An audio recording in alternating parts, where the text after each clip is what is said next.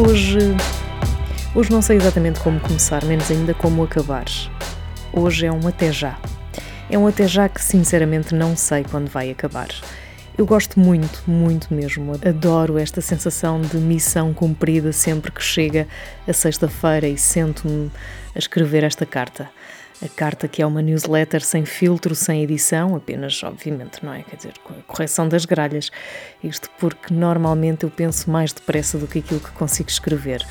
E isso é um reflexo da história da minha vida. É algo que me define, sempre cheia de coisas, cheia de ideias, cheia de projetos. Mas na verdade, as pessoas muitas vezes dizem andas sempre a mil. Na verdade, eu não quero, nunca quis andar a mil. Essa é também a história da minha vida, que é a história de alguém que, apesar da natureza curiosa e requieta que a tenho, mas é alguém que está há muito tempo, eu acho que há demasiado tempo, à procura de alguma coisa que não sabe exatamente o que é. E que, à vista dos outros, está sempre tudo certo. É só aquela pessoa que tem muitas ideias e muitas coisas para fazer. Não. Aquela pessoa está sempre à procura de algo que não sabe exatamente o que é e que nunca encontra. E então vai juntando ao que tem outras coisas, uh, vai, vai complementando. E eu estou cansada. Apetece-me, muito sinceramente, apetece-me parar.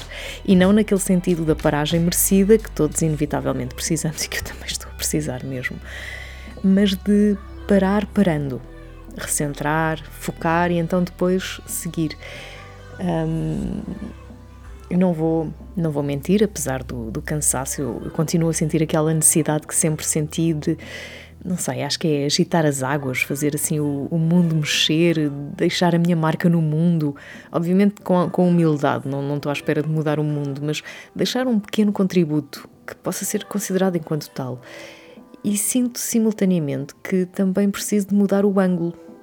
Ou seja, continuar a agitar, sim, mas agitar a partir de dentro, ser, ser o agitador que depois provoca efeitos do lado de fora, mas longe da exposição, da exposição, seja ela qual for, e longe de, da exposição, sobretudo, que as redes sociais nos dão.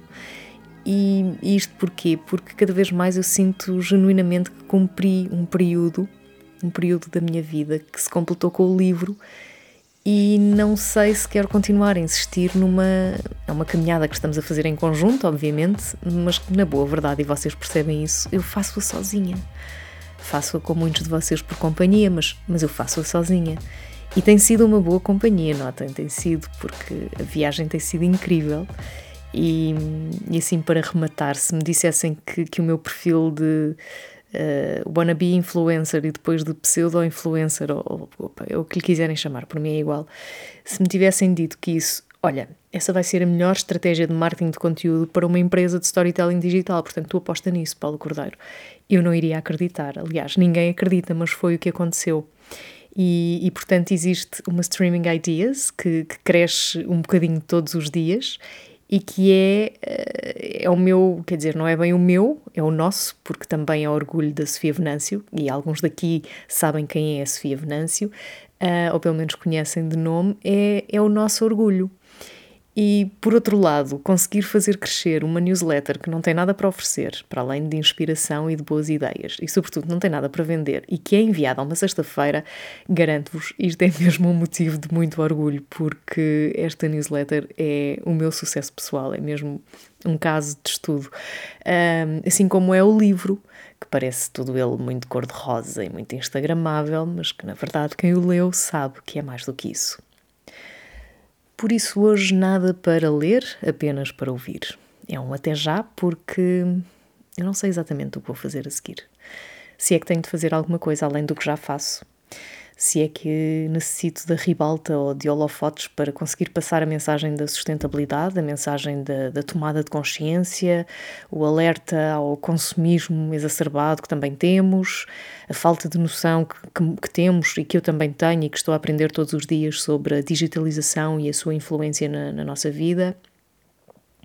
Se eu quero continuar a trabalhar estes temas, quero muito, mas quero encontrar uma forma de os trabalhar uh, de dentro para fora não é do ponto de vista individual, do ponto de vista do grupo, ter uma, um outro tipo de influência, sem ser de influencer, sem ser de me expor para que me possam ouvir.